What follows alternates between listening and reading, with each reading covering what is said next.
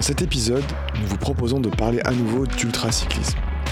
Et oui, nous avons saisi sans hésiter l'opportunité d'échanger avec le créateur de cette course incroyable qu'est le Biking Man. Axel Carion est un véritable explorateur à vélo. Athlète impressionnant, il empile des records comme lors de la traversée de l'Amérique du Sud, en réalisant les 11 000 km séparant Carthagène en Colombie d'Ushuaia en Argentine en 50 jours seulement, ou bien durant sa traversée de la Corse en bouclant les 592 km et 11 000 mètres de dénivelé positif de la GT20 en 35 heures seulement. Mais au-delà des chiffres et des records, Axel est une vraie bonne personne, ou buena persona, comme disent les Sud-Américains. Quelqu'un de profondément humain, à la recherche permanente de ce contact avec les autres, celui qui sublime certains moments de vie. C'est quelqu'un d'inspirant qui apporte une vision singulière et rafraîchissante du sport, de l'effort, du rapport à la nature et de l'exploration du monde à travers l'aventure extrême à vélo et la prise de risque qu'elle implique dans nos sociétés modernes ultra connectées et aseptisées.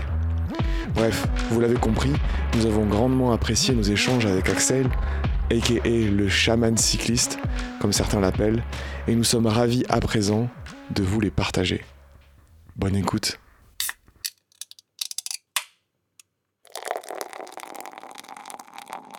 T'as peur d'avoir mal.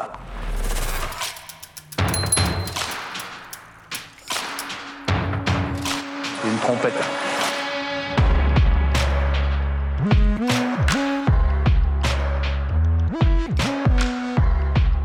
Bienvenue sur le podcast Pinta Triathlon Club, le premier podcast français dédié au triathlon. Dans chaque épisode du PPTC, vous retrouverez des interviews, des conseils et des actualités sur l'univers du triathlon. Bonne écoute!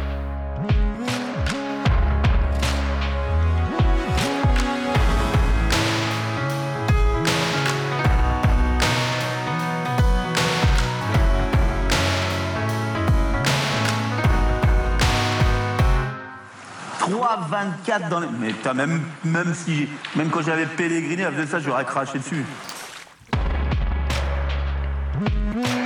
Bonjour à tous et bienvenue sur le podcast du PPTC, le premier podcast français dédié au triathlon. Aujourd'hui, nous sommes très heureux de recevoir le seul et l'unique Axel Carian, euh, la version J'irai dormir chez vous mais avec mon vélo, et accessoirement fondateur du Biking Man, euh, auquel certains membres du, club ont participé euh, en 2021 et en 2022. Il y a encore quelques épreuves à venir d'ailleurs pour nous. et pour cet invité, je suis accompagné par Thibaut. Thibaut, bonjour. Bonjour, bonjour à tous. Euh, bonjour Axel, du coup merci d'avoir accepté euh, euh, cette, invitation. Salut les gars. et bah, la question traditionnelle hein, quand on commence un épisode du, podcast, c'est de te demander de te présenter rapidement pour les auditeurs qui ne te connaissent pas. Qui es-tu, quel âge as-tu, etc., etc. Eh bien, je m'appelle Axel, j'ai bientôt 37 ans. Eh oui, et je suis, euh, je suis euh, issu d'une famille de trois frères et trois sœurs qui m'ont euh, forgé, je pense, beaucoup de choses qui m'amènent aujourd'hui à faire ce que je fais, notamment avec les courses Biking Man, avec la notion de communauté que j'essaye de reproduire dans tout ce que je fais aujourd'hui, puisque c'est ce qui m'a fasciné quand j'étais petit en faisant partie de cette famille. Famille de cyclistes, du coup, ou pas du tout? Pas du tout, mais alors pas du tout. Il euh, n'y a aucun cycliste d'ailleurs dans la famille. Je suis le seul euh, à, pédaler autour de la planète. Mais euh, famille orientée sport, avec quand même des entre les frères et les sœurs, on a été des touches à tout dans l'univers du sport. Et moi, je suis le cinquième de la fratrie. Du coup, j'ai eu la chance en fait d'être embarqué dans les passions respectives de chacun des frères et, chacune des sœurs. Donc, j'ai fait euh, une pratique sportive très très large qui m'a donné euh, un peu une armure euh, physique qui me permet finalement de faire beaucoup de choses aujourd'hui, notamment avec le vélo. Mais je fais du roller, de la danse, du judo, de l'escalade, de la gym, du tennis, vraiment touche à tout sportif. Et ça, c'est grâce à mes frères et sœurs qui avaient chacun des pratiques, chacun et chacune des pratiques différentes que j'ai eu la chance de de faire de manière simultanée en plus. C'est-à-dire que souvent je pratiquais euh, d'un côté le tennis avec les frères, de l'autre la danse avec les sœurs. Enfin, c'était, euh, ça a toujours été euh, cumulé à plusieurs sports. Et, je pense que ça, m'aide beaucoup à, faire ce que je fais aujourd'hui. Donc c'était une enfance très dense, quoi. Tu as tout le temps, tout le temps fait du sport. J'ai toujours eu un lien. Enfin, pour moi, le, sport en lui-même, euh, c'est presque euh, une insulte de dire ça. Euh, c'est-à-dire que c'était une pratique, quoi. C'était une hygiène de vie. Ça faisait partie de mon quotidien. J'ai eu la chance de, de grandir en Eure-et-Loire donc loin des villes, plutôt, euh, plutôt une enfance rurale, et, du coup pouvoir pratiquer euh, du, sport d'extérieur, comme par exemple du roller, euh, pas sur une piste cyclable, mais sur, les, sur les départementales ou les, et, les, les chemins de l'Eure-et-Loire, et dans des, souvent des distances et, et des proportions bah, que donnait le terrain de jeu de, de la campagne en fait. Hein. Et mais j'ai pas eu de dissociation maintenant en y repensant, vraiment de pratiquer une activité sportive, pour moi, ça faisait partie du quotidien, ça faisait partie de l'hygiène de, ma vie de l'époque. Un mode de vie. Ouais, exactement. D'ailleurs, tu te on, a, regardé un peu tes profils sociaux et tu, te présentes toi-même, tu te décris comme, euh, comme explorateur à vélo et comme euh, chaman cycliste. Qu'est-ce que, qu'est-ce que ça veut dire tout juste euh, Qu'est-ce que ça veut dire tout ça au juste? En fait, c'est des noms qu'on m'a donnés, c'est des surnoms que m'ont donnés euh, soit des gens, euh, des amis, soit des, journalistes. Le terme euh, chaman, je vais commencer par celui-là parce qu'il est, il est marrant. Il n'est pas commun. il n'est pas commun, ouais. C'est un, un, journaliste qui, qui écrit pour l'équipe notamment, qui avait utilisé ce terme, Olivier, s'il il nous écoute puisque quand on a échangé en fait au cours bah, voilà, d'une interview que j'avais donnée pour, pour le, pour l'équipe. Mais il avait assimilé, il m'avait comparé à un chaman sur les expériences que je cherche à faire vivre aux participants des épreuves du Viking Man. Donc avec la volonté quelque part de faire euh, vivre une expérience qui va permettre une transformation chez les, chez les participants. Et, le côté explorateur métabolique, métabolique c'est euh, un terme que j'ai utilisé pour la première fois en 2015 quand j'ai traversé l'Amérique du Sud à vélo et que euh, je parlais à l'époque en, écriture, parce que j'ai pas mal écrit sur ce sujet euh, du voyage à vélo, de euh, métabolique dans le sens métabolé, dans le sens grec ancien, qui signifie mhm. changement, transformation. Et du coup, c'est une marque de fabrique, quelque part, une étiquette qui m'a été, qui m'a été collée par rapport à ce que je fais à vélo, l'exploration d'une part, et le fait que cette exploration aide à te transformer euh, dans ton quotidien. Et, après, le chaman, c'est j'essaye de transformer également les gens qui, euh, que, que je rassemble dans la communauté du Biking Man. Un peu comme des, expériences initiatiques. Euh, ouais, tout à fait. Introspectives. C'est exactement, c'est exactement ça, moi, que je cherche à faire avec les. À la fois ce que je recherche moi dans le dans l'exploration, c'est c'est pas un défi physique, juste me repousser et dépasser mes limites et et juste cumuler quelque part des défis et des chiffres. Moi, ce qui m'intéresse, c'est de me transformer et quelque part devenir meilleur à travers ces défis. Euh, par la rencontre notamment des, gens euh, au cours de ces défis. Et le Biking Man, c'est le trigramme alors certains peuvent dire que c'est du marketing, euh, alors pas du tout. Le trigramme qui se trouve sous le Biking Man, euh, j'ai mis beaucoup de temps à, le trouver et à le rechercher pour justement arriver à résumer ce que pourrait être le Biking Man quand j'ai créé ce truc-là. Tu, peux Explore, Endure, Empower, c'est c'est le trigramme. Explore, Endure, Empower. C'est un trigramme anglais parce qu'à l'époque, j'arrivais pas à trouver un équivalent français. C'était pas du tout pour faire un clin d'œil aux Américains c'est euh, cette notion donc avec le premier euh, mot du trigramme explore de l'exploration bien sûr endure c'est le, fait d'être challengé de, se défier d'avoir un petit peu de souffrance et d'effort euh, mais qui est une étape indispensable au biking man. Et le empower c'est c'est un terme qui est compliqué à traduire en français. Ça se traduit de différentes manières. C'est une sorte d'émancipation de, prise de contrôle sur les choses et, et de transformation également qui permet finalement, une fois que tu as exploré que tu as souffert, que tu as réussi à, te défier et à relever le défi, bah, ça va t'aider à te transformer dans ton quotidien. Et d'en ressortir meilleur peut-être aussi. Ouais, tout à fait. Pour redonner un petit peu de contexte, effectivement, c'est vrai qu'on n'en a pas forcément parlé. Alors, les, auditeurs euh, fidèles du, podcast euh, trouveront une similitude avec l'épisode sur le Biking Man qu'on avait fait avec Zoubir euh, il y a quelques mois de ça. Mais est-ce que tu peux présenter rapidement le, le, Biking Man, mais juste en, deux, trois phrases, vraiment pour poser le contexte, et après on, racontera un petit peu, enfin, tu, tu, raconteras un petit peu comment est-ce que tu es arrivé à monter ce, ce, ce projet finalement? Alors le Viking Man, c'est un championnat du monde de course d'ultra distance qu'il faut réaliser sans véhicule suiveur, donc sans assistance, avec euh, bah, la volonté de plonger euh, des coureurs, femmes et hommes, dans des expériences solitaires ou en équipe de deux pour tenter de parcourir 1000 km en moins de 120 heures. et généralement avec des parcours à très fort dénivelé, avec des conditions climatiques, topographiques et de routes, de pistes particulières qui vont faire que c'est pas juste 1000 bornes à vélo. quoi. Ah, c'est un peu plus difficile que ça, ouais. Il y a des surprises. c'est une boîte à surprises euh, de l'ultra distance. Bah, c'est effectivement un bon résumé, je pense, pour comme, euh, comme descriptif en tout cas du, du Biking Man. Euh, avant de te lancer dans ce, dans ce projet, tu as toi-même eu tes propres expériences d'ultracyclisme à partir de, 2011, si je dis pas de bêtises. Comment est-ce que tu en es venu à vouloir participer, euh, ou en tout cas te lancer dans ce projet personnel au début, avant d'en faire un projet euh, euh, où les autres peuvent participer Qu'est-ce qui t'a donné l'envie finalement de te lancer dans ces traversées de, l'Europe centrale? Tu parlais de, l'Amérique du Sud aussi. C'était quoi ton, ton moteur à ce moment-là?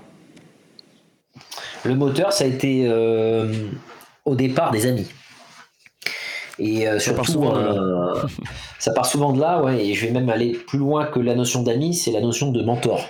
C'est-à-dire de, gens dans notre cercle amical que tout le monde a, euh, qui sont des personnes plus plus, qui peuvent vous donner des conseils ou vous embarquer dans des aventures, parce que c'est cette personne-là précisément. Quoi. Donc c'était plus que des amis, c'est des, gens que, que j'aime beaucoup et qui m'ont proposé un jour de tenté, c'était en 2011, d'aller traverser l'Europe de l'Est à vélo, la Slovaquie, l'Ukraine, la Roumanie et la Moldavie, alors qu'à l'époque, j'avais jamais posé mes, fesses sur une selle et que j'avais jamais passé euh, voilà, plus de 20 minutes sur un vélo, je savais même pas ce que c'était. quoi.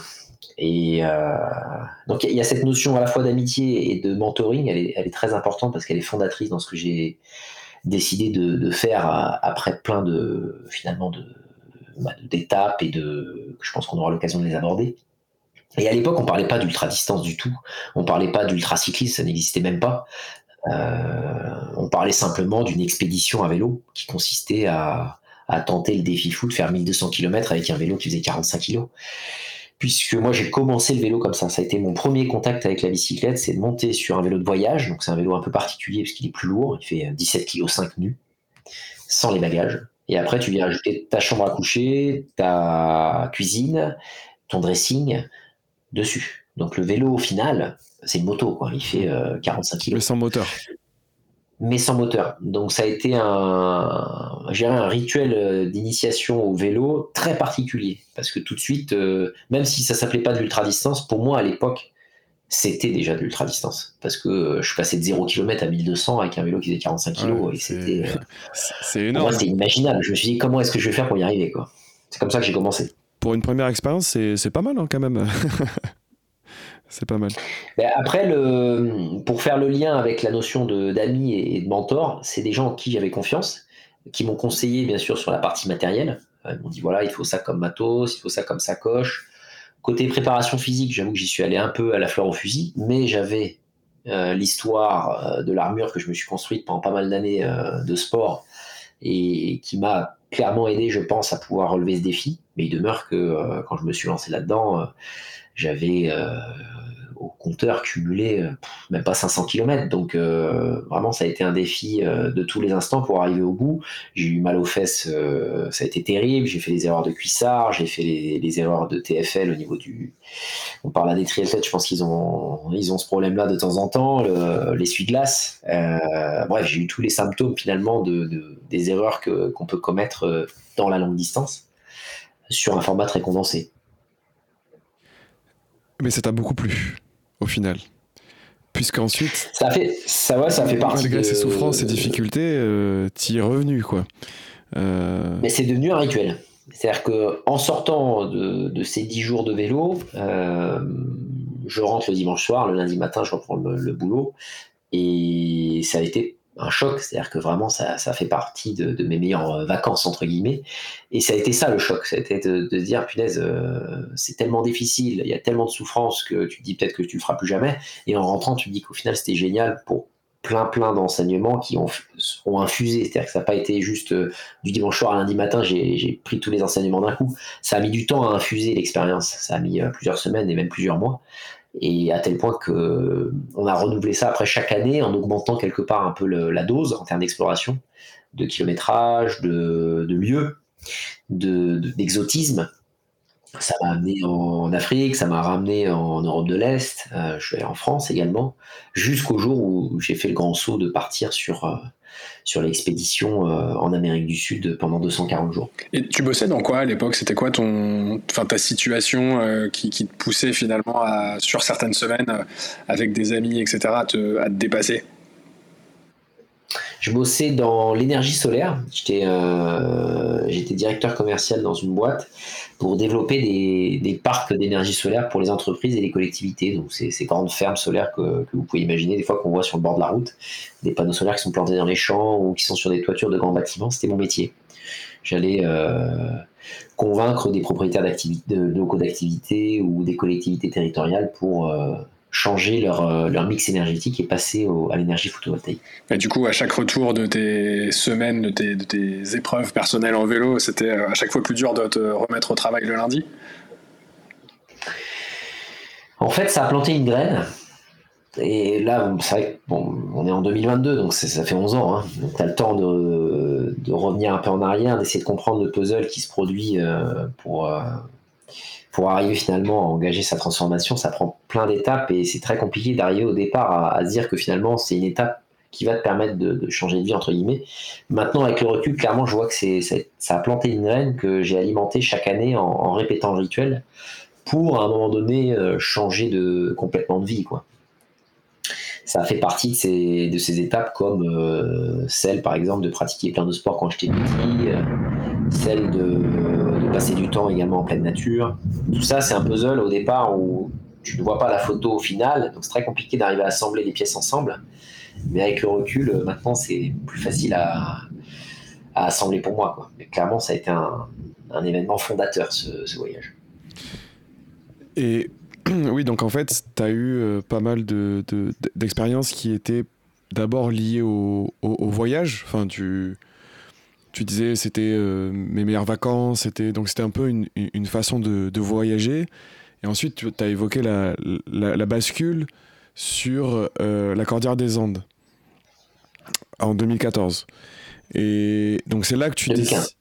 dis 2015, pardon, pardon. En 2015, c'est un peu un événement euh, pour toi. Là, tu oui, tu prépares en 2014, c'est ça, et en 2015 tu pars. Oui, il y a un long moment de préparation, quoi. Euh, et donc tu t'élances dans cette traversée où tu vas couvrir au total 13 500 km en 247 jours. Euh, c'est bien ça. Qu'est-ce qui a fait que tu as basculé d'un 1200, 1500 km en Europe, euh, tu as dit en Afrique, un peu, un peu plus en mode voyage, à alors là aussi, on, est, on reste sur, sur un mode de, voyage lent, on va dire, de découverte un peu aussi d'exploration du monde. Euh, mais on est sur quelque chose de, beaucoup plus important. Enfin, qu'est-ce qui a fait cette bascule-là jusqu'à voyager 13 500 km Eh bien, ça a été. Euh, ça a été le cumul de plein de, choses.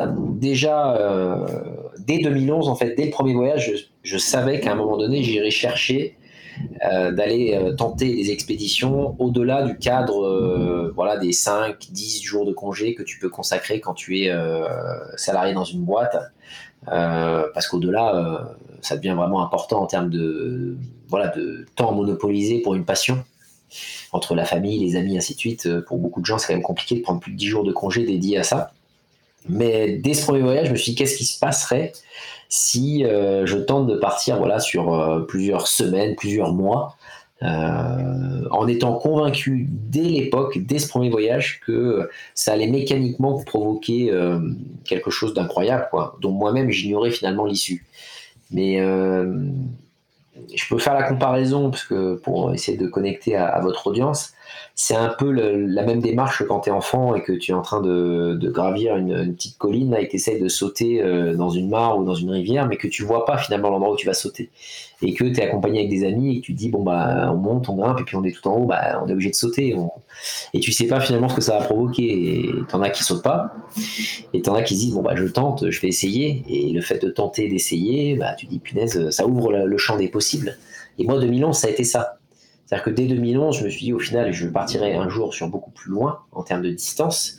Mais euh, l'initiation a tellement été difficile et tellement révélatrice de ce que j'étais capable de faire après en vélo et surtout de, compréhension de ton corps. D'un coup, tu te rends compte que tu peux parcourir 1200 bornes en vélo avec un vélo qui fait 45 kg euh, ça révolutionne complètement ta manière de fonctionner euh, et ta conception du, sport tel qu'on le pratique euh, aujourd'hui, où tout est cadenassé dans des entraînements, bah, les triathlètes, le planning, tant de pourcents machin en aérobie, tant de minutes, les intervalles, les machins. Au final, sur du voyage et même sur de l'ultra distance, on est souvent sur des efforts qui sont à des efforts d'endurance. Et, là-dedans, l'humanité elle est faite pour ça, elle est conçue pour pouvoir faire des. On est tous des, athlètes euh, spécialisés dans l'endurance. Dès lors que tu prépares un minimum ton corps, tu es capable de faire beaucoup plus de choses que, euh, que d'aller très vite, très court. Hmm. Pour résumer trivialement, pour moi, c'est plus facile de partir sur une traversée d'un continent à raison de 8 heures de vélo par jour que de pouvoir courir, de pouvoir courir à un 10 euh, en 32 parce que d'un côté, c'est accessible parce que tu peux travailler, tu peux préparer ton corps et puis tu as une préparation de l'esprit, alors que de l'autre, il faut avoir une dotation mécanique, il faut avoir une, physiologie, euh, notamment une VO2 et puis une conception physique qui va te permettre d'avoir la, cylindrée pour pouvoir courir aussi vite. Et ces deux univers que, qui sont différents, et moi j'essaye bien sûr de sensibiliser les gens sur le fait que si tu vas lentement, tu peux aller très loin. C'est Très bien résumé.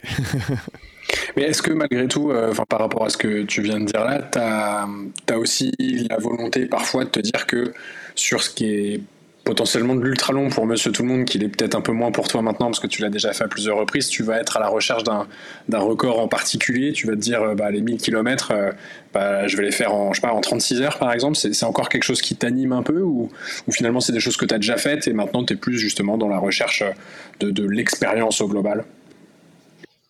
C'est les deux. C'est-à-dire que euh, j'ai eu l'occasion moi de tester mon produit avec, euh, pour parler trivialement, avec ma participation au Biking Man du Brésil l'année dernière. C'était la première course auquel vraiment je participais euh, dans celle que j'organise. T'avais l'air visiblement, tu as, choisi la bonne. Hein, elle avait l'air sympa celle-là. ouais. sur, sur les réseaux. T'as pris la plus facile. J'ai pris la, la, plus exotique en tout cas, je pense, au championnat cette année, mais ça a été l'occasion, si tu veux, de, tester ce que je, ce que d'un point de vue intuitif, j'avais détecté quand j'avais fait mes voyages. C'est-à-dire de pouvoir venir toucher du doigt l'expérience d'exploration avec un peu d'engagement physique, d'engagement mental, mais sans rentrer dans l'excès euh, des expéditions extrêmes que je réalise en parallèle de, ces courses. Et clairement, euh, j'ai bah, faut regarder la vidéo. Hein. Il y a une vidéo sur YouTube que j'ai partagée là-dessus et, je je l'ai pas fait sous la contrainte, je l'ai fait avec plaisir. Je me suis éclaté. J'ai adoré euh, me retrouver dans ce contexte qui consiste à oublier finalement toutes tes bases d'entraînement mental et physique parce que à un moment donné, tu te retrouves dans un contexte où tu es entouré de gens, et je, partage souvent ça dans les, dans les confs ou euh, dans les podcasts. Concourir à l'origine, le terme concourir, c'est de compétition, c'est courir avec. C'est ça que signifie l'étymologie de concourir. Et, je trouve que le, le biking man, en l'occurrence, quand tu te plonges dedans, t'as beau avoir comme moi des, centaines de milliers de kilomètres et des défis de malades euh, qui, en termes de taille, font euh, dix 10 fois, 100 fois ça. Tu te retrouves quand même dans un contexte où tu vas avoir le plaisir de courir avec d'autres personnes et où tu vas oublier toutes tes bases. Et tu vas oublier toutes tes certitudes pour quelque part prendre des risques qui sont liés à l'univers de la compétition, qui consiste à aller à un rythme peut-être différent, à faire une erreur stratégique de ravitaillement parce que tu poursuis Thibaut ou Olivier et que tu fais des bêtises de débutant en fait.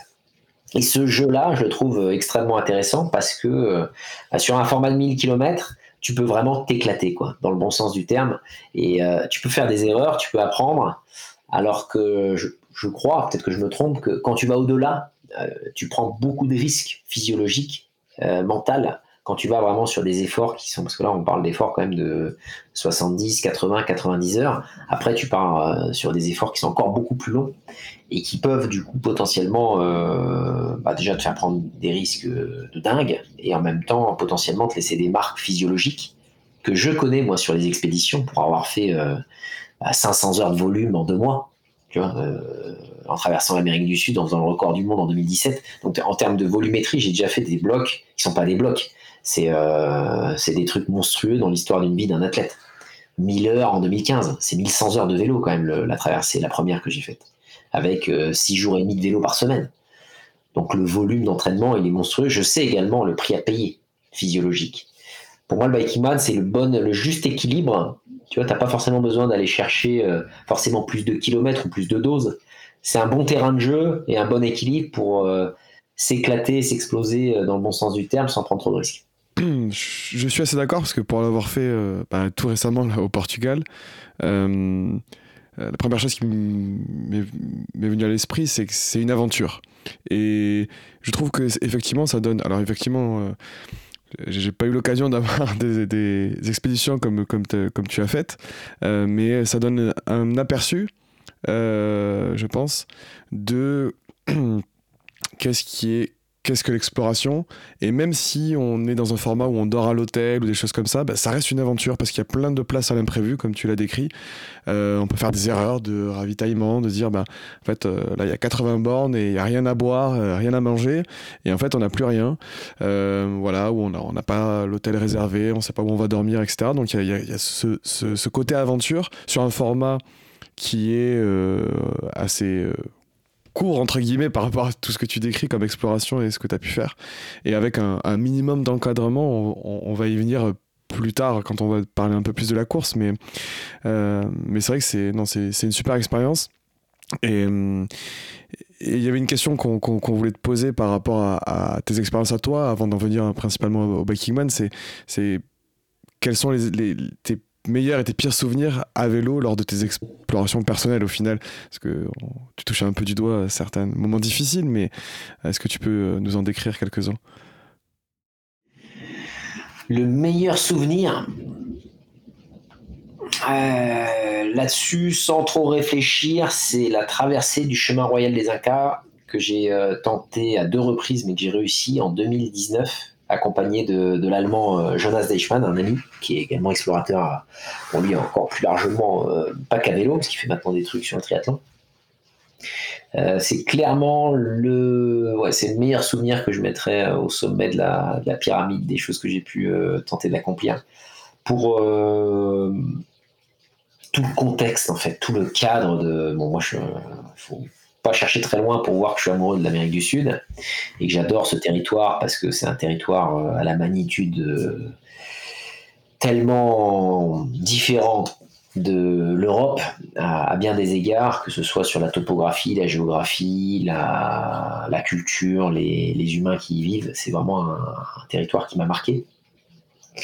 Et le chemin royal des Incas, clairement, c'est pour moi l'expé la plus dingue que j'ai pu réaliser parce que c'est magnifique, c'est indescriptible, faut y aller quoi. Faut s'il y a un seul parcours à, refaire, c'est celui-là quoi. C'est celui qui connecte la cité impériale euh, de l'Empire Inca, Cusco, euh, jusqu'à la Cordillère Blanche, parce que c'est euh, une renaissance à chaque jour. C'est des paysages indescriptibles de beauté. C'est une grande humanité aussi des Péruviens dans les montagnes avec la culture quechua qui qui est encore très présente. Et puis, euh, c'est un engagement physique avec euh, plus d'une quarantaine de cols à plus de 4000 mètres d'altitude. Donc, euh, physiquement, il y a des endroits où, d'ailleurs, avec Jonas, Jonas n'est pas passé, par exemple, où il a dû prendre une voiture et se faire rapatrier parce qu'il n'arrive pas à passer à cause de l'altitude.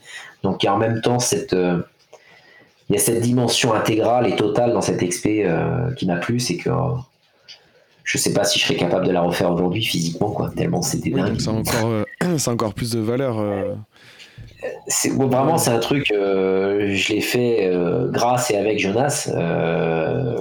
je sais pas si aujourd'hui je serais capable de le faire en sachant qu'on est arrivé la veille du début du check-in de la course du Pérou, la Cadivaille, qui démarrait à deux heures de l'endroit où on est arrivé à, à Donc le timing était très très serré pour après ah enchaîner sur l'organisation d'une course là-bas. Ça, c'est pour moi le meilleur souvenir, clairement. Donc, c'était en 2019 et, c'était 1900 km en 16 jours, c'est ça? 1900 bornes avec, euh, à l'époque, euh, je me souviens plus du dénivelé, je crois que c'est 35 ou 40 000 mètres de D+, mais surtout euh, le franchissement de col. il y avait 35 cols à plus de 4000, je me souviens plus exactement, 3 ou 5 au-delà de 4009.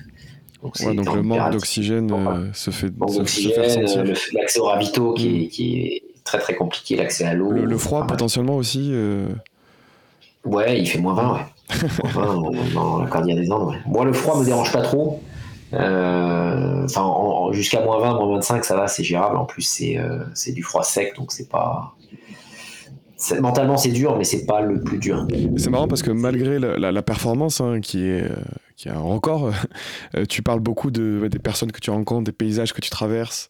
J'ai vu, on a eu l'occasion de voir une vidéo où tu, tu, parles un peu de tes expéditions et tu évoques aussi le fait que découvrir des lieux comme ça, des lieux magnifiques, quand on le fait à la force de ses jambes, ça a encore plus de valeur. Euh, qu'est-ce qu'on ressent quand on arrive dans des lieux euh, incroyables comme ça, euh, à l'issue de milliers de kilomètres, de centaines, très très difficiles, ça doit être indescriptible en fait. Si tu veux, je vais revenir sur, un, sur quelque chose que je, que je vous ai dit et communiqué en tout début de podcast c'est que on a tendance à appeler sport euh, quelque chose qui finalement, dans des pays comme ça, il n'y a pas de sport. C'est leur vie. J'ai un adage euh, que j'utilise souvent qui consiste à dire que les, le quotidien d'hier, c'est les exploits d'aujourd'hui pour nous les Occidentaux. C'est-à-dire que la manière dont on vit aujourd'hui, on est assisté par beaucoup de choses, on a énormément de chance. Euh, mais il faut se souvenir de comment vivaient les gens il y a 40 ans chez nous en France, et même au Portugal, tous les deux qui, vous connaissez maintenant avec le Biking Man du Portugal, mais si vous parlez à des Portugais comment ils vivaient il y a 40 ans, on, serait choqué de, de, mode de vie qu'ils avaient, le, fait qu'il fallait marcher 10 bornes peut-être pour aller à l'école. Dans la Cordillère des Andes, euh, que j'ai eu la chance de traverser deux fois, il y a encore beaucoup de gens qui vivent comme ça. Et quand tu arrives à vélo, euh, quand tu es en train de tenter un record comme ça, ça te remet à ta place dans le sens où tu n'es pas là en train d'arriver en disant bonjour, je suis recordman, euh, est-ce que vous pouvez m'héberger? C'est bonjour, racontez-moi comment vous vivez, comment vous arrivez à survivre dans des conditions pareilles. Quand tu arrives dans un village à 4400 mètres d'altitude et que tu as des Péruviens qui, par gentillesse, te proposent de t'héberger pour la nuit, t'es pas là pour leur parler de kilomètres ou de dénivelé ou de ton vélo gravel. Tu là, et moi, ça que j'adore, c'est vraiment le fait d'être en contact avec ces gens, de comprendre comment ils vivent. et puis surtout d'établir un lien moi, je leur amène la francophonie, je leur amène notre pays, parce que on a tendance à l'oublier, mais la France a un rayonnement qui est incroyable dans le monde. Quand tu dis que tu viens et que français, tout de suite, tu as, des yeux qui s'illuminent quoi, chez, dans l'esprit des gens, et, du coup, il y a un échange qui se crée, qui est éphémère, euh, qui est futile, qui est, euh, mais qui est génial parce que c'est un, c'est un échange. Voilà, j'ai encore les regards des gens que j'ai croisés euh, sur le chemin Lessinaka, ces, ces familles qui nous ont hébergés, le maire euh, d'une commune, euh, bref, on a dormi un peu partout avec Jonas. C'est de ça dont je me rappelle. C'est pas l'école que j'ai gravi, voilà, les 40 000 mètres de D+. oui, ça c'est une statistique qui permet d'éviter finalement de parler du reste. Moi, ce qui m'intéresse, c'est le reste. Je vais là-bas non pas pour franchir 40 000 mètres de D+, mais parce que ça m'intéresse de rencontrer les gens, de voir comment ils vivent, et puis d'échanger avec eux 5 euh, minutes, 10 minutes, un quart d'heure, une heure, mais qui valent une vie parce que bah, ça permet de rentrer à la maison, euh, voilà, peut-être plus humble, euh, d'essayer de devenir meilleur dans son quotidien, d'avoir un rapport aussi à l'énergie, c'est un sujet que j'aime beaucoup, qui est peut-être un petit peu différent pour euh, bah, peut-être ralentir, euh, changer de braquet et, de temps en temps avoir l'opportunité de se créer des moments de respiration pour, euh, pour communier avec les gens. Parce que le, pour moi, l'exploration, c'est ça. C'est au-delà des records. Il y a plein d'autres gens qui font plein d'autres records en vélo et qui tentent des choses formidables. Moi, ce qui m'intéresse, c'est l'humain. C'est les, berceaux d'humanité, en l'occurrence. C'est aller à la rencontre de cultures séculaires, millénaires, comme les Incas, comme la route des rois en Jordanie avec les, marchands euh, et la route de la soie. C'est euh, le Laos euh, avec le, triangle d'or, c'est le Sri Lanka, c'est des expéditions qui vont me permettre de, bah, quelque part, de continuer d'explorer un, monde qu'on nous présente trop souvent comme un monde fini aujourd'hui. Mais justement, ce, côté partage finalement, communion que tu as pendant tes explorations, c'est peut-être, tu vas nous, nous l'expliquer, mais ce que tu as peut-être tenté de recréer justement avec ces épreuves du Biking Man et euh, ces petites communautés que tu arrives à déplacer euh, d'un monde à l'autre pour, euh, partager l'expérience que toi tu vis en l'organisant un petit peu et permettre à, tout un chacun qui est peut-être moins expert de, pouvoir profiter aussi de ce type de, de rencontres. Est-ce que tu, peux nous, parler un petit peu de la création de ce projet du Biking Man la première épreuve, comment est-ce que tu, as réussi à cadrer un petit peu les choses, définir un petit peu les grandes, les grandes règles, comment est-ce que tu t'es entouré pour te lancer dans ce projet qui est quand même assez, euh, assez conséquent, parce que du coup, pour résumer, hein, ce qu'on ce qu'on s'est dit jusque-là, c'est l'idée de partir avec euh, des gens qui sont forts ou pas en vélo, potentiellement aux quatre coins du monde, euh, et les laisser un peu à l'aventure, tout en tentant d'organiser le projet du mieux possible. C'est un peu ça finalement. Que tout le monde reste en sécurité aussi. ben, c'est ça a été une idée folle au départ qui a consisté à la, comme je vous le disais juste avant, l'Amérique du Sud, moi, c'est un point pivot. Ça m'a transcendé à plein d'égards et le fait de l'avoir traversé deux fois, euh, je suis en plus allé vérifier que ce que j'avais vécu, ça s'était bien réalisé. Quoi. Mais du coup, c'est vraiment un territoire qui m'a marqué et l'idée de la première épreuve euh, du Biking Man, c'est en rentrant fin 2015 de me dire j'aimerais rassembler des gens autour d'épreuves engagées, physiquement, mentalement, mais avec un filet de sécurité. Et c'est comme ça que j'ai construit la toute première épreuve en rentrant fin 2015. Parce que j'avais listé un certain nombre d'idées que je voulais faire en, rentrant de ces 240 jours dans les Andes, et Biking Man était au sommet de cette liste. Et j'ai commencé par construire la première épreuve, l'événement zéro, de la même manière que finalement mon apprentissage avec le vélo. C'est-à-dire que plutôt que de faire une épreuve à la maison, euh, dans les Alpes-Maritimes, euh, et faire quelque chose d'assez édulcoré, je me suis dit, je vais partir dans un cadre XXL et je vais tenter quelque chose qui va me permettre de ramener dans mes sacoches, avec euh, l'aide des participants, un cadre qui permettrait après de déployer euh, le championnat tel que vous le connaissez. Et ça, ça a été la première épreuve de l'événement zéro, où je suis allé euh, rassembler des gens pour traverser, tenter de traverser Quito en Équateur jusqu'à Cusco au Pérou. Donc 3500 km avec 70 000 mètres de D+, des franchissements de col à 4800 mètres d'altitude. C'est beaucoup. Des franchissements de avec euh, des, Équatoriens et des Péruviens avec des AK-47. Enfin bref, des, conditions extrêmes, mais là vraiment euh, ultra extrêmes, où au départ, il y a eu 17 inscrits. Euh, ouais, là, c'était quand même euh, très costaud. En même temps, ouais, sur, sur, le papier, moi, je m'inscris pas. Hein. L'idée, c'était de. si, si, eh ben, en fait, il n'y a, pas eu grand monde. peuvent tirer au 47 sur toi, euh, je n'y vais pas, euh, clairement. je me suis dit, s'il y a une personne qui vient, à la fois le pari est gagné, c'est-à-dire qu'il va y avoir des gens qui vont être intéressés par, par d'autres parcours, et en même temps, l'apprentissage d'aller organiser quelque chose en Amérique latine avec une culture complètement différente de la culture euh, occidentale, euh, un terrain complètement délirant, c'est-à-dire que tu peux prendre n'importe quelle épreuve d'ultra distance actuellement, à part peut-être la Silk Road euh, au Kyrgyzstan. Il y, a, très peu d'épreuves finalement qui rassemblaient d'un point de vue risque et difficulté de terrain les difficultés qu'on a rencontrées sur cette première course au Pérou. Et, c'est ce qui s'est produit, c'est que ça a été très compliqué à organiser. Euh, à l'époque, j'étais avec euh, Didier, que vous connaissez parce que vous l'avez vu au, Portugal. Moi, j'étais au drone, à la photo, à la logistique. Et il y avait Laetitia, mon ancienne compagne, avec qui j'ai traversé l'Amérique du Sud en 2015, qui était là aussi en assistance pour gérer la logistique de la course. Donc on était tous les trois. Et on faisait tout, quoi. On faisait tout sur des distances de 3500 bornes où entre le leader et le dernier de la course, il y avait presque 500 km d'écart. là, c'est l'enfer quoi, pour, pour couvrir ça. C'est pas évident, la course durait 26 jours. Bref, ça a été un, cadre XXL où finalement on est venu construire tout le référentiel métier qui nous a permis après de déployer le Biking Man. Euh, puisque juste après cette première année et cet événement zéro, il y a eu euh, le lancement du championnat avec plusieurs épreuves connectées entre elles. Le Pérou au sommet, puisque le but c'était toujours de conserver cette épreuve. Le joyau de la couronne un peu, le Kona euh, du Biking Man. Ça a toujours été euh, historiquement le Pérou, parce que pour moi, il y a. Voilà, si vous n'avez jamais pédalé à plus de 4000 mètres d'altitude, il vous manque quelque chose en termes d'expérience cycliste, parce qu'il se passe des trucs quand vous êtes en haute altitude, c'est une, une, expérience vraiment indescriptible et qui mérite d'être vécue euh, comme expérience intégrale pour les fans de vélo. Donc le Pérou était au sommet de cette pyramide et après il y avait un championnat avec des courses plus courtes, 1000 bornes, Oman, la Corse et Taïwan. Donc avec la volonté de partager quelque part les conditions climatiques et topographiques les plus dingues de la planète pour se dire voilà si tu fais la série du Biking Man, tu auras euh, quelque part affronté à part avec la neige les conditions euh, les plus dingues. Les plus extrêmes, oui. Les plus extrêmes. Après petit à petit le, championnat a évolué à cause du Covid hein, principalement. Mais au départ, il y a eu toujours cette notion d'exotisme, puisque le Sultanat d'Oman, on y allait à, à trois reprises, Taïwan à deux reprises, il y a eu le Laos aussi. Euh, donc vraiment des, épreuves qui étaient ultra engagées pour le coup. Et suite au Covid, ben, on, s'est recentré sur nos, sur nos bases.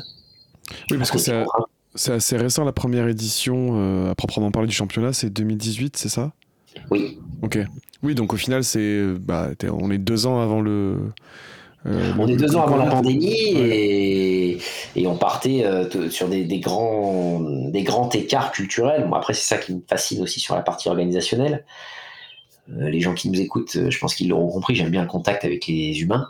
Et quand les humains parlent pas la même langue que moi, j'aime encore plus. Et, c'est ça qui me plaît, dans, entre autres, dans l'organe des, des, courses. C'est quand tu passes d'une culture péruvienne à une culture omanaise, à une culture taïwanaise, euh, à une culture laotienne. Il faut arriver, si tu veux, à, convaincre déjà ces gens que euh, c'est normal de pédaler de nuit pendant euh, plus de 48 heures et de faire des parcours dantesques de plus de 1000 bornes. Et du coup, aujourd'hui, il y a, y, a, combien d'épreuves finalement sur le parcours, enfin sur la série 2022 Et c'est combien de personnes qui travaillent sur ce projet avec toi? Alors, on a 7 épreuves au championnat, comme l'année dernière. Parce que 2021 et 2022, donc juste à la période après Covid, il y a eu 7 euh, étapes au championnat. Nous, on est trois à plein temps sur le Biking Man avec euh, David et Didier. Et après, on a une vingtaine de volontaires, une troupe qui se déplace en fait euh, d'une épreuve à une autre et qui nous accompagne sur l'organisation des courses. Après, il y a. dans l'événementiel, euh, on parle à des triathlètes, donc euh, connaissez quand même le, fonctionnement de l'événementiel. Souvent, on, a du mal à, estimer l'énergie qui est nécessaire au-delà de, voilà, de la, famille organique. Donc, euh, nous trois, par exemple, David, Didier et Axel, plus les volontaires. Au-delà de ça, il y a pas loin d'une centaine de personnes, si je devais toutes les, citer et les lister, qui nous aident au quotidien sur les courses et qui gravitent autour du Biking Man pour mmh. faire en sorte que ces épreuves aient lieu. Quoi. Ouais, parce qu'on l'a, on, l'a vu, c'est, c'est vrai que c'est, une épreuve très humaine. Je pense que ça transparaît, euh, en tout cas, tout ce que tu nous as dit euh, auparavant, euh, dans l'épreuve, mais aussi avec le staff. Il y a un lien fort avec le staff, puisque pour que les gens comprennent un peu, ceux qui ne sont pas vraiment habitués à ce type d'épreuve, c'est que il y a les Race Angels, on en a parlé dans notre épisode précédent déjà, qui nous suivent. Alors tu parlais tout à l'heure de référentiel métier, je ne sais pas si c'est comme ça sur absolument toutes les courses, mais en tout cas au Portugal, il y avait cinq véhicules qui couvraient les distances, donc il faut faire le lien entre le premier qui est très très très très rapide et trop rapide ouais, trop rapide et la lanterne rouge. Et euh, il y a deux motards un motard qui couvre le l'avant de la piste et qui ferme euh, un peu la voiture, la moto balai on va dire. Et ensuite, effectivement, il y, a aussi des, prises de vue qui sont faites. Il y, a, euh, il y a toujours du staff qui est à l'arrivée pour accueillir les participants qui arrivent euh, au goutte à goutte. on a eu, nous, quand on est arrivé avec Mélène dernièrement au Portugal, il y avait encore quelqu'un qui arrivait après nous à 4 heures du matin, donc il fallait rester éveillé pour le staff. Donc voilà, c'est ça, c'est la, c'est l'organisation qui a, qui a derrière, euh, et donc euh, il y a toutes ces personnes qui qui qui, vous, qui encadrent euh, l'épreuve. je ne sais pas, peut-être qu'il y a aussi d'autres personnes qui ont d'autres d'autres tâches à accomplir. Je sais pas si si il y a il y a le marketing, j'imagine, il y a la gestion des inscriptions. Enfin, je sais pas ce qu'il y a. Ça fait tout on fait tout en interne. C'est ce que vous avez vu sur le Portugal, c'est euh, ce qu'est le Biking Man. Il y a Axel, David et Didier, et après les Race Angels autour qui, euh, qui nous aident pour l'organisation des courses. Plus après, bien sûr, toutes les marques partenaires qui sont pas là juste pour poser un logo, ils nous aident euh, d'une manière ou d'une autre, soit avec du budget, soit avec des tentes, soit avec de la logistique. C'est des soutiens essentiels pour que ça puisse fonctionner. Après, si je fais le lien avec les Race Angels, moi j'ai une conception très particulière de l'événement euh, du Biking Man. Euh, je vais faire le lien avec le, mot chaman et avec le chamanisme. Le chamanisme, si tu veux, cette pratique, elle se fait uniquement sous le contrôle d'un chaman. C'est-à-dire que quand tu vas vivre une expérience qui peut potentiellement changer ta vie, tu es sous le contrôle de quelqu'un, il y a quelqu'un qui est à côté de toi. Pourquoi? Parce que c'est des expériences qui peuvent potentiellement euh, être extrêmement violentes en termes de prise de conscience. Et je pense que le Biking Man, c'est un peu ça. C'est-à-dire que les Race Angels sont ces accompagnateurs et accompagnatrices pour voilà s'assurer déjà que bah, tout va bien, mais en même temps pour t'accompagner dans cette euh, dans cette course, parce qu'à mon sens, euh, c'est une conception euh, que partagent pas tous les organisateurs de, courses ultra distance. Hein. Il y en a, tu t'inscris, tu arrives sur place, il y a personne, et puis tu te débrouilles quoi. moi, c'est pas du tout la notion que, que je cherche à partager, c'est que tu vis quelque chose de fort et tu as des gens tout autour qui sont des miroirs et qui sont des, personnes qui sont là pour t'accompagner pour vivre cette expérience. Et ça donne les finish lines que vous avez vus, qui je pense vous ont marqué, qui sont vraiment des événements de fête, quoi, des moments où tu es content d'arriver, il y a des gens qui prennent soin de toi, et, en même temps, t'es pas sur une finish line d'un Ironman, quoi, où, où ça va vite et, où on te donne une médaille, et puis tu t'en vas, et puis euh, c'est terminé, en fait, et t'as même pas le temps de te poser la question de ce que tu viens de vivre, que tu es déjà euh, sorti du village. c'est déjà, déjà, fini, en fait. On essaie de faire durer ce temps-là euh, pour que ça s'infuse. Est-ce que c'est aussi, du coup, parce que le nombre de participants est relativement limité à, chacune des épreuves. Et je suppose forcément que pour pouvoir garder un petit peu ce fil conducteur qui est la relation avec les gens, euh, euh, l'échange, etc., tu, dois forcément un petit peu limiter le nombre de participants ou pas du tout, tu as des volontés d'expansion et faire une course, un Biking Man avec 12 euh, 000 personnes sur l'épreuve?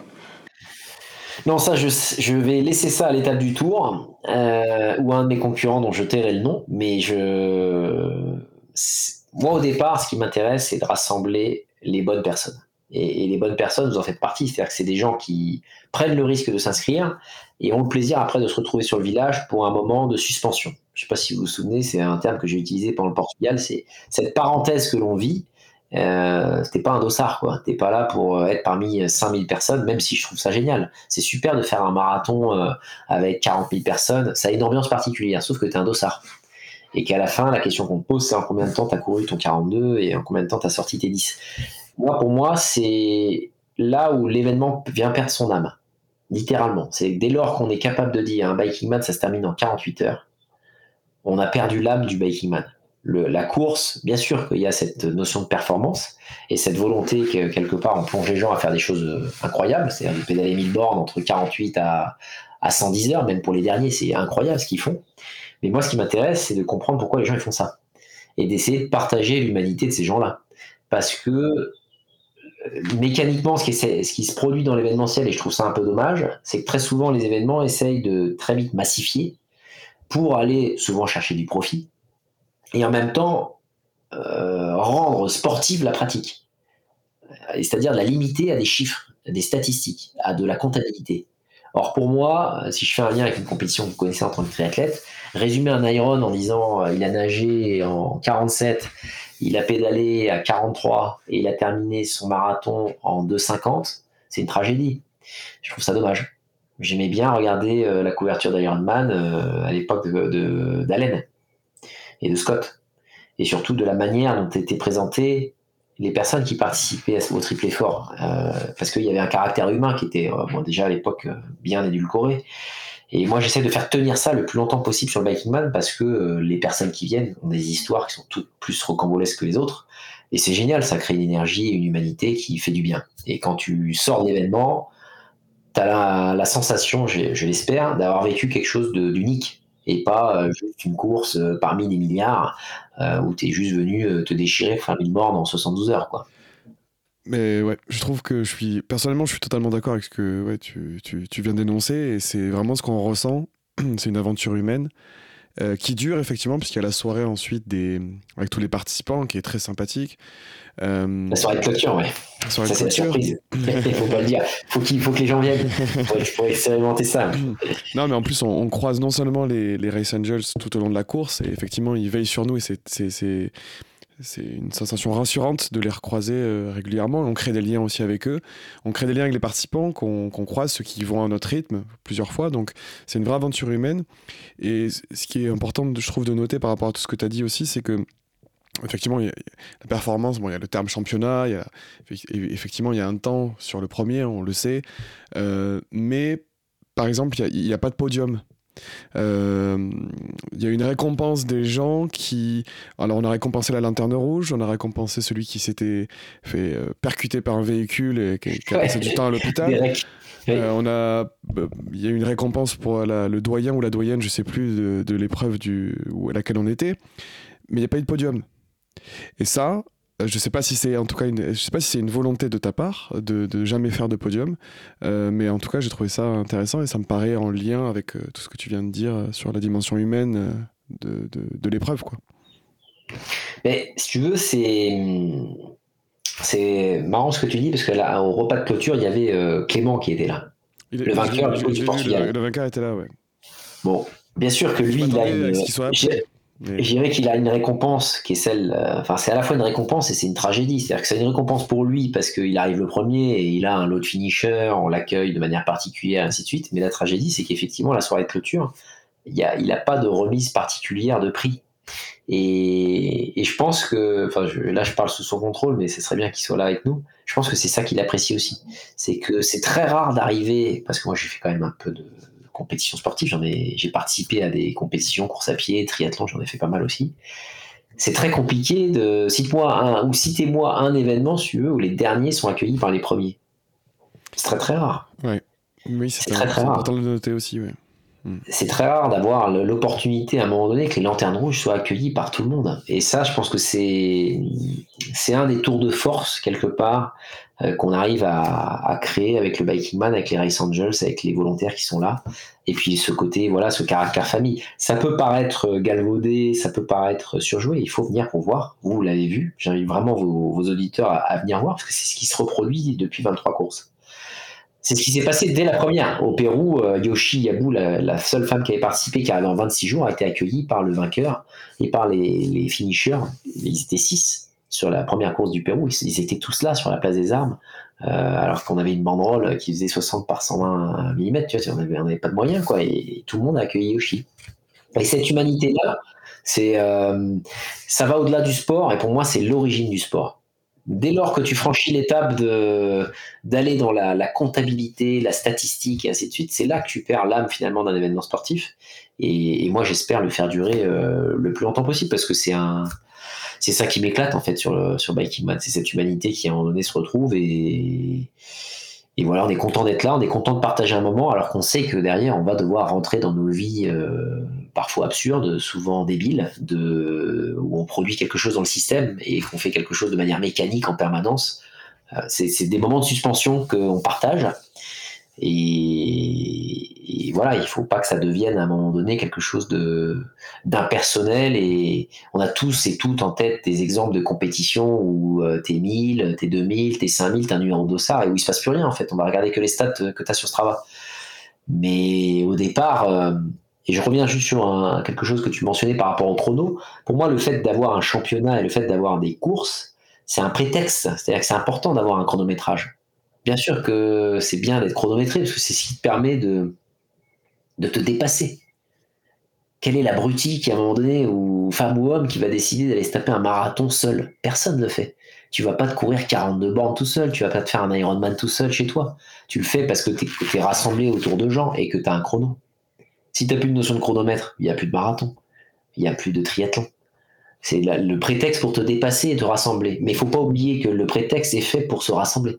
Il n'est pas fait juste pour euh, ramener un chronomètre en main. Et la performance peut très bien être ra- ramenée à ta performance personnelle, en fait, sans forcément être mis en comparaison avec euh, les autres. Exactement. Et le, le temps, si tu veux, c'est pour moi, c'est la. Si tu résumes un événement sur, la, sur ton temps, bah, finalement, tu, tu viens euh, cacher la vérité qui t'a poussé à faire ça. Pourquoi? Pourquoi t'as consacré autant d'énergie à, t'entraîner, à te préparer physiquement, mentalement pour ce type d'épreuve? C'est quoi la motivation que tu as eu derrière qui t'a poussé à trouver cette énergie-là? Et c'est ce que cherchent les gens, en fait. Mais en plus, c'est vrai que sur, euh, sur, sur l'épreuve, a, c'est une épreuve sportive, mais c'est vrai que c'est du sport, pas en compétition, entre guillemets, de l'un contre l'autre. Enfin, moi, ce qui m'avait vraiment marqué quand, euh, quand j'ai pu participer, c'était euh, ne serait-ce que ce groupe WhatsApp qui est un groupe d'entraide pendant l'épreuve pour euh, signaler les dangers, informer de ce qui se passe, etc. C'est vrai qu'on a du mal à imaginer une autre épreuve, une autre compétition où finalement tu donnes des tips pour potentiellement mieux t'en sortir que, que faire en sorte que ton adversaire, je mets des guillemets à ça, puisse s'en sortir mieux que toi, quoi. Et ça, c'est vrai que c'est quand même assez. je trouve que ça résume bien un petit peu l'atmosphère autour de cette de cette épreuve. Ouais. Euh, c'est un côté. Il faut rappeler quand même que c'est un. T'as donné plein de mauvais conseils, hein, toi. Oui, mais moi j'étais encore dans le format compétition, tu vois, c'était le problème. Après, c'est des, courses qui sont quand même très dangereuses. Il faut, faut le noter quand même. Il y, a, il y a énormément de risques pris par les participants. On n'est pas dans le cadre d'un triathlon ou d'un marathon où tu cours le long de barrières, en fait. C'est-à-dire que tu as des barrières de partout, tout est sécurisé, les routes sont neutralisées. euh, on est sur un format débridé. Et, et ça, faut pas l'oublier. Et du coup, cette notion de rassembler des gens, pour moi, elle est essentielle déjà de ne pas avoir 1000 personnes. Parce que, euh, à mon sens, les moyens qui devraient être mis en œuvre pour avoir 1000 personnes sont tels que ça pourrait pas s'organiser en respectant l'éthique de la course sans assistance et le fait que finalement il faille que tu te débrouilles par tes propres moyens. Mais en même temps, il y a cette solidarité qui se crée dans l'effort. C'est-à-dire que c'est tellement dingue les défis dans lesquels vous vous lancez et dans lequel on s'élance aussi nous en tant qu'orga, parce que finalement le rythme imposé par les participants et le rythme que l'orga a avec les volontaires, où on dort pas pendant des, jours et où c'est incroyable. C'est excellent physiquement. Mm. C'est vraiment une, une épreuve. C'est pour moi, pour avoir fait les deux, c'est plus fatigant d'organiser que d'être euh, au vélo. Tu es, plus exténué en fait quand, quand tu organises. Parce que les Race Angels sont tout le, temps, euh, tout le temps sur. toujours sur le qui-vive pour attendre les gens et voilà, gérer les situations d'urgence. Savoir, savoir qui, qui, a signalé qui dort ou pas, parce qu'il y a le groupe WhatsApp qui est utile pour ça en fait, pour prévenir les Race Angels que. Ok, on s'arrête. C'est comme si on, on se lançait avec un groupe dans un défi fou et que finalement, au-delà du défi, il y a la solidarité qui demeure pour la mm. survie. Mais finalement, c'est l'histoire de l'humain. Mm. L'humanité, c'est ça. C'est qu'à un moment donné, on se défie, on a fait des guerres, on a fait des choses terribles, mais à un moment donné, pour arriver à, survivre, tu es obligé de faire preuve de solidarité. Et en fait, tu as ce mélange de défis, mais solitaire et solidaire à la fois. Et, ça, c'est euh, si demain on était 3000 sur le Biking Man du Portugal, ça disparaîtrait complètement il n'y aurait plus jamais ça. Ça serait une épreuve de masse, ça, serait une étape du tour euh, ou ça serait un, ça serait un Ironman. Mais euh, moi, c'est pas du tout la vocation que je cherche à donner aux, aux épreuves et aux championnats. Et moi, j'ai un petit peu, j'ai une double question pour toi euh, finalement sur sur tout ça. C'est qu'est-ce qui te fait dire qu'une épreuve est réussie? C'est-à-dire qu'une fois que, que tout le monde est arrivé, qu'est-ce qui te fait dire que c'est réussi Tu peux passer entre guillemets à, celle d'après? Et quelle satisfaction, quelle satisfaction pardon, tu, tu as à organiser ces épreuves? Et je pense que la satisfaction, tu l'as une fois que l'épreuve s'est bien passée aussi. C'est pour ça que, que je lis un petit peu les deux questions. Un peu lié, ouais. Une épreuve réussie, c'est très compliqué. Pour moi, c'est j'essaye toujours d'améliorer en fait ce que ce que j'essaie de mettre en œuvre avec l'aide des Race Angels et de Didier David sur Bikeman, il y a toujours une amélioration continue, c'est comme ça que je fonctionne dans la vie et c'est un peu comme ça que je fonctionne dans l'entraînement aussi, je cherche toujours à améliorer et faire en sorte que l'épreuve se passe euh, du mieux possible. Je dirais que c'est le c'est le moment que vous avez vécu à la soirée de finisher. C'est juste euh, c'est la projection du film. C'est la réaction qu'on a à la projection du film et, de voir les regards, observer les gens et, essayer de sentir l'énergie qui se produit à ce moment-là pour voir si ça a été réussi ou pas. C'est pour moi ça va être le mon moyen de mesure. C'est vraiment la soirée de clôture, de voir déjà le nombre de personnes qui sont restées, l'ambiance qu'il y a. Et en sortant de ça, je sais si l'épreuve a été un succès ou pas. Et après, la deuxième question, c'était quoi? C'était la satisfaction que tu trouvais qui était associée au fait de réussir euh, l'épreuve. Enfin, le plaisir que toi, tu arrives aussi à prendre à organiser finalement ces, euh, ces épreuves qui sont réussies euh, à la fin de la semaine. quoi. Je vais faire un parallèle avec l'entraînement. Pour moi, c'est quasiment pas de plaisir en fait. C'est parce que le. Enfin, on va dire que c'est 80, 99% de souffrance, de tension, de stress et de préoccupation pour 1% de, de satisfaction. Et c'est comme le vélo. c'est pas beaucoup, mais le 1% mérite les 99. Je peux pas le résumer autrement, vraiment c'est ce qui me vient spontanément. C'est un peu comme l'analogie pour moi du vélo. C'est un peu comme effectivement enfin, la, douleur, la difficulté de, des traces que tu franchis finalement, tu trouves du plaisir là-dedans. Malgré les 99% de difficulté, tu gardes le bon pourcent quoi. Exactement. Mais c'est le c'est ça pour moi le, le, sport. Hein, si on devait le résumer, ça doit être ça quoi. Ça doit être euh, justement cette euh, cette capacité de, de, se plonger dans des efforts qui sont qu'on juge invraisemblables à accomplir. Quand on les vit, on se dit c'est pas possible, j'y arriverai jamais. Et quand on avec le recul, quand on les a accomplis, on se dit punaise quand même j'ai ouais ça va. Ouais, c'est c'est ce qui oui voilà ça fait le parallèle à nouveau entre euh, le entre, avec le trigramme. Oui, exactement. Exactement. Pour moi, c'est ça. C'est à un moment donné, si tu arrives à. L'essentiel, c'est qu'il y, ait ces 1% là. Et les 1%, c'est la soirée des finishers, c'est la soirée de clôture, c'est les histoires que, que je découvre de gens que je croise sur Making Man. Tous les souvenirs que je garde. Les souvenirs, les, échanges, alors même s'ils sont euh, éphémères et, parfois très courts, parce qu'on est quand même dans le, dans le jus, euh, dans l'organisation, mais il y a toujours des échanges avec les participants, notamment les arrivées nocturnes qui sont généralement spectaculaires. Euh, voilà, c'est tous ces toutes ces petites choses qui font qu'à un moment donné, tu dis, ça, ça valait quand même le coup de, construire tout ce bordel et puis d'arriver à rassembler ces gens-là. J'avoue qu'en tant que participant, euh, moi, c'est les, les, derniers kilomètres ou les derniers mètres où. Euh, bon, sur les, sur les parties pavées, hein, c'était pas n'importe quoi, on termine sur les parties pavées, mais, mais en fait, il y a un moment, tu parlais de moment de suspension, bah là, tu réalises ce que tu as fait, tu réalises que tu arrives à la fin, que tu es au bout de l'effort et tout ça, et j'ai trouvé, il y a un moment où d'introspection un peu avec soi-même, de partage aussi parce que avec euh, quand on le fait en duo, on peut aussi échanger sur les derniers mètres et ce moment c'est super et quand on quand on voit l'arrivée que finalement bah, il n'y a pas juste euh, deux, deux, pauvres personnes ou personne et qu'en fait il y a le staff euh, qui, qui t'accueille et c'est encore une, une, super surprise en tant que participant, cette satisfaction-là sont, sont, assez importantes. Et c'est vrai qu'il y a un parallèle aussi, euh, comme tu disais, entre euh, la personne qui vit son épreuve et les organisateurs. Parce que là, on, te parlait de ta question, la, la question était orientée organisateur. Euh, finalement, bah, ouais, c'est ça. Pour les deux, c'est beaucoup de souffrance et 1%, de, de plaisir. Quoi. Ouais, et à chaque fois, tu te dis, c'est la dernière fois. Enfin, moi, en tout cas, c'est ce que je me dis. À chaque épreuve, je me dis, c'est la dernière fois que je fais ça c'est la dernière fois parce que c'est tellement dur. Euh, et finalement, c'est la même chose avec le vélo. Euh, quel que soit le défi dans lequel je me lance, euh, que ce soit une course Biking Man ou une expédition plus importante encore, je me dis c'est la dernière. C'est la dernière fois que je fais ça. C'est stupide, c'est débile. Et à la fois, c'est génial parce que ça permet de se remettre en cause en permanence, d'essayer de, ben voilà, de sortir de sa zone de confort. C'est un ça peut paraître bateau de dire ça, mais euh, on a besoin de ça. Et, c'est rafraîchissant d'être au contact de ces gens qui font la même chose, qui tentent finalement de, se défier et, de prendre des risques. Parce qu'on vit quand même dans une, dans une époque qui est particulière, où il y a presque une allergie au risque. Il y a une allergie au danger, il y a une allergie à la douleur. On est les plus gros consommateurs d'antidépresseurs euh, d'Europe, les Français. Donc euh, il y a aussi un questionnement que les gens se posent vis-à-vis de tout ça, parce que tu as besoin de ça. Tu as besoin de cet équilibre quelque part de d'effort et, de te plonger dans des conditions qui viennent te remettre un peu en question euh, dans tout ton quotidien. Et vu qu'on est assisté en permanence par euh, tout un tas d'outils euh, et de technologies, et en particulier depuis le Covid, hein, puisque là on est, on se parle même pas physiquement les amis, on se parle à travers des micros et des caméras.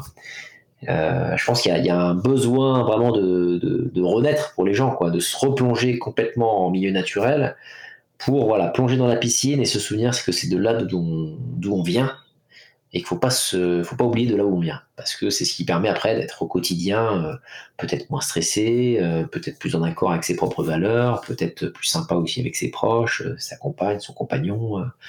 plus connecté à la nature. Plus connecté à la nature aussi. voilà, tout ça, je pense que ça, c'est un, un, peu une boule à facettes pour, pour les participants. Chacun peut y trouver quelque chose en fonction de sa sensibilité. Et, le but, c'est pas de, de, faire en sorte de revenir en permanence sur l'épreuve comme tu reviens sur le marathon de New York ou le marathon de Paris et tu fais ça comme un voilà comme une répétition euh, presque écervelée de l'effort. Non, c'est que tu fasses ça et peut-être que derrière, euh, je sais pas moi, tu, changes de boulot, euh, tu, tu, crées ta boîte, tu voilà, tu changes de vie, tu que l'épreuve humaine et sportive que tu as vécue t'aide dans ton quotidien à devenir meilleur.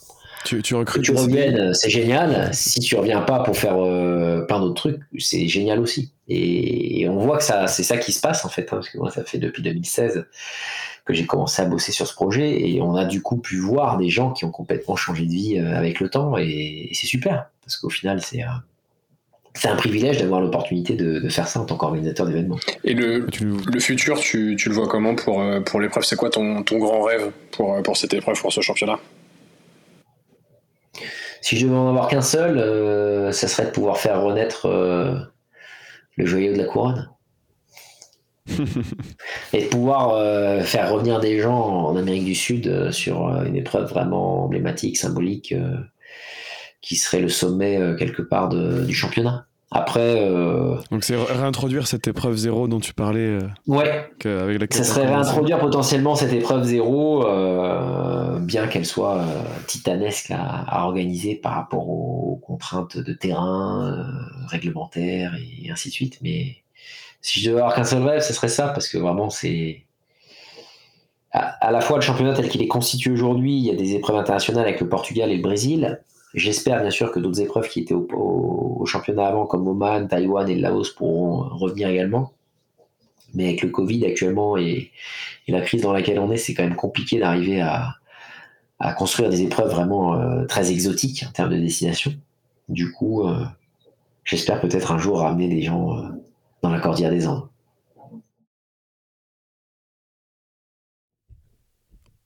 On a une autre question aussi sur sur des questions plus personnelles, sur euh, tes passions. Euh, est-ce que tu as une autre passion en dehors du vélo?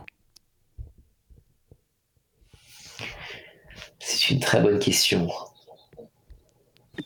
Est-ce que tu as le temps d'avoir d'autres passions d'ailleurs? Est-ce que tu as le temps d'avoir d'autres passions aussi Mais En fait, elle est connectée. C'est que le... moi, ce qui me fascine, c'est l'humain depuis que je suis tout petit. J'ai pour une raison que j'arrive pas encore à expliquer, et il faut que je vieillisse pour, pour arriver à trouver la, la réponse. J'ai depuis que je suis tout petit une faculté de rassemblement des gens. Quand j'étais tout petit à l'école primaire, au collège, puis au lycée, il y a toujours eu un groupe de gens euh, qui gravitaient euh, autour de moi et que, je faisais graviter un peu comme, euh, comme un clan, quoi, comme une communauté, comme une confrérie. Et, et moi, c'est ça qui me fascine. Au-delà du vélo, J'utilise le vélo comme un moyen finalement de transporter ce clan et cette confrérie avec le Biking Man, mais également dans mes expés. Je pars jamais seul, j'essaie d'inviter des gens qui viennent d'ailleurs du Biking Man parce qu'ils ont passé certaines étapes physiques et mentales qui me permettent d'être sûr qu'ils ont le niveau pour pouvoir venir sur l'étape d'après des expés. Mais je cherche toujours à essayer d'aller voir les gens et de d'être en contact avec les humains et là-dessus euh, c'est ma deuxième passion c'est c'est l'humain c'est de découvrir comment les gens vivent euh, partager comment je vis moi par rapport à eux et, échanger et avoir ces et avoir ces, euh, bah, ces échanges que vous avez peut-être eu sur le Portugal des fois avec un, un, portugais une portugaise. Ça dure pas longtemps c'est trois mots mais des fois trois mots ça va avoir plus d'importance que tout ce que vous avez pu dire dans l'année à l'ensemble de votre famille ou de vos collègues et vous savez pas pourquoi. Ça nous est arrivé ça nous a causé beaucoup de sandwichs qu'on n'avait pas demandé. pas exactement, mais pour échanger. Mais, ça, ça se reproduit. C'est-à-dire que ce que j'ai découvert avec le vélo et avec le voyage à vélo, c'est que si tu as cet état d'esprit d'aimer l'humain, finalement, et d'aller essayer de créer du lien, ça se reproduit en permanence, en fait, partout où tu vas. Que tu parles à un Sri Lankais, à un Omanais, à un Taïwanais, à un Laotien, un Péruvien, un Équatorien, un Colombien, ça se renouvelle. Et, c'est super addictif parce que tu apprends toujours euh, plein de choses de comment vivent les gens, mais vraiment, pas comment on te décrit euh, les choses dans les médias ou comment on, voudrait te faire croire que les gens vivent. Euh, tu découvres vraiment comment les gens vivent parce qu'ils te plongent dans leur, dans leur vie, dans leur quotidien, en dormant chez eux et ainsi de suite. Et ça, je trouve ça génial parce que c'est c'est un moyen de se rendre compte à quel point déjà on a de la chance de vivre là où on est, dans ce pays merveilleux qu'est la France, et d'avoir des itinéraires cyclistes extraordinaires, et, voilà, de, se souvenir de ça pour, euh, pour essayer d'être meilleur au quotidien avec, euh, avec les autres. Bah, c'est une très belle passion. c'est une très belle passion pour le coup. Euh, on arrive un peu à la, fin de l'interview. On voulait aussi te demander si tu as encore des challenges personnels à travers tout ça à vélo, pour le coup, que tu aimerais réaliser entre toutes ces courses à organiser? Alors, des challenges, des défis, je dirais que les prétextes sont nombreux et illimités. Et c'est l'avantage du vélo, c'est que c'est sans fin. Il n'y a pas de. J'ai pas un calendrier à la maison où je coche des croix dans une. sur un tableau pour dire ça j'ai fait et j'ai pas un, un tableau avec mes médailles pour me dire c'est bon, j'ai tout fait et quelque part après j'ai plus rien à faire. C'est pour moi c'est une hygiène. C'est-à-dire qu'en fait, euh, au niveau calendrier de avril à octobre, c'est le Viking Man. J'ai quelques expés entre les deux que j'essaye de, caser au chausse-pied, mais c'est compliqué. Et après, d'octobre à avril, c'est les expés. Et là-dessus, le calendrier, il est illimité, puisque euh, le monde est très loin d'être le monde fini qu'on nous décrit, les amis. Il y a énormément de choses à faire à côté de la maison, très loin, très proche. C'est juste une question de curiosité. Et l'essentiel, c'est que ça, pour moi, ça se fasse à vélo et euh, c'est l'hygiène. C'est-à-dire que c'est important pour mon équilibre d'arriver finalement à toujours me planifier des nouvelles expéditions, de travailler toujours sur de nouveaux projets, de potentiellement essayer d'aller rencontrer des nouvelles cultures parce que j'en ai besoin, ça me fait euh, du bien, c'est ma soupape, c'est euh, c'est ma respiration à moi et que tant que j'ai mes deux jambes et mes deux bras, il euh, faut que j'en profite, j'ai de la chance et qu'il reste encore beaucoup de, personnes à rencontrer, beaucoup de territoires à explorer. Bon, on te souhaite de belles aventures alors. Et de, ben, merci. de belles personnes à rencontrer et avec qui échanger. Et on a, on a une dernière question euh, sur le, PPTC qui est traditionnelle pour, pour clore un petit peu cet échange. Euh, c'est la question préférée de Thibaut. Donc je ne sais pas si j'ose la poser à, la place, à ta place. Oui, si, si, tu peux la poser. Tu peux la, poser. Euh, la question, c'est quelle est ta bière préférée? Parce que c'est bien beau de faire du sport, mais la récup, c'est important aussi. Ma bière préférée? Punaise, là, c'est une, c'est une colle. Est-ce qu'il y en a une seulement? Je vais citer Pietra, mais tout le monde va dire bah, c'est un partenaire du Biking Man, t'as pas le droit. Euh, mais il y a un caractère territorial qui me plaît euh, pour les personnes qui, me suivent un peu sur les réseaux. Euh, j'aime beaucoup cette entreprise pour ce qu'elle fait et, pour la d'où ils viennent, hein, parce que c'est une bière corse. Mais je dis, je citerai Pietra comme ça spontanément. Après, je ferai un clin d'œil à un ami. Il y a la Jacobson aussi qui est pas mal pour l'avoir testé récemment. ouais, Jacobson. Ouais. Ça marche. Bon, on va, on va chercher ça. Qui, est pas mal aussi. Mais après, une préférée, non, j'aime bien sûr la, la bière et j'aime découvrir les bières. Et je fais un clin d'œil à Romain s'il nous écoute, qui a fait pas mal de triathlon aussi, puisqu'il fait partie de, de ces personnes qui m'ont inspiré à en découvrir d'autres. Ça marche. Bah écoute, on, goûtera tout ça. Est-ce que tu, en as parlé là justement juste avant euh, Est-ce qu'on peut te suivre sur les, réseaux sociaux? Est-ce que tu peux nous donner les, bonnes adresses? Alors les bonnes adresses, euh, moi je suis sur euh, principalement YouTube sous le nom Axel Carion, puisque c'est mon prénom et mon nom. J'ai également une page Facebook et Insta sur les mêmes infos. YouTube, c'est plutôt pour la partie euh, apprentissage, la partie euh, académique où je partage pas mal de conseils pour se lancer dans l'ultra-distance. Facebook et Instagram, c'est plutôt pour me suivre en termes d'actualité, savoir où, je suis et ce que je fais. Après, s'il y a des personnes dans votre audience qui aiment lire, j'ai un site internet aussi, excelcarrion.com, sur lequel j'écris des récits des nouvelles, puisque j'aime beaucoup euh, l'écriture et j'essaie de m'y consacrer un peu de temps euh, dans le calendrier de dingue euh, chaque semaine pour, euh, pour écrire sur des thématiques qui me qui m'intéressent, que sont l'énergie, le mouvement, le déplacement. Ça, c'est mon site, axelcarillon.com. Super, bah écoute, merci beaucoup. Thibaut, de notre côté, est-ce qu'on peut nous suivre? On peut nous suivre sur Strava, on peut rejoindre le club sur Strava, PPTC, sur Instagram aussi, PPTC underscore tri. Euh, on a évidemment euh, aussi la chaîne YouTube où on poste, on poste les épisodes et n'hésitez pas évidemment à, vous abonner sur Apple Podcast, euh, sur Google Podcast, sur Spotify, voilà, pour être informé des, derniers épisodes qui sortent. et puis voilà. Merci beaucoup Axel. on aurait aimé échanger encore plus. Il y avait encore beaucoup de, choses à dire, mais je pense qu'on invite nos auditeurs qui le souhaitent à, à aller sur un biking man, à, à, prendre le risque, à prendre le risque d'aller sur un biking man. Euh, ils seront pas déçus. Euh, on a beau dire beaucoup de choses, il, faut y aller pour, euh, pour découvrir ce que c'est euh, vraiment. C'est vrai. L'expérience compte. Il faut que chacun se fasse son propre avis. Merci beaucoup en tout cas pour l'invitation. Bah, merci à toi. Merci et n'oubliez pas bah, que l'important, c'est le club. C'est le club bien entendu. Allez. Merci. Au revoir. Salut. Ah, J'en ai marre d'entraîner des cons, sans déconner, je te jure.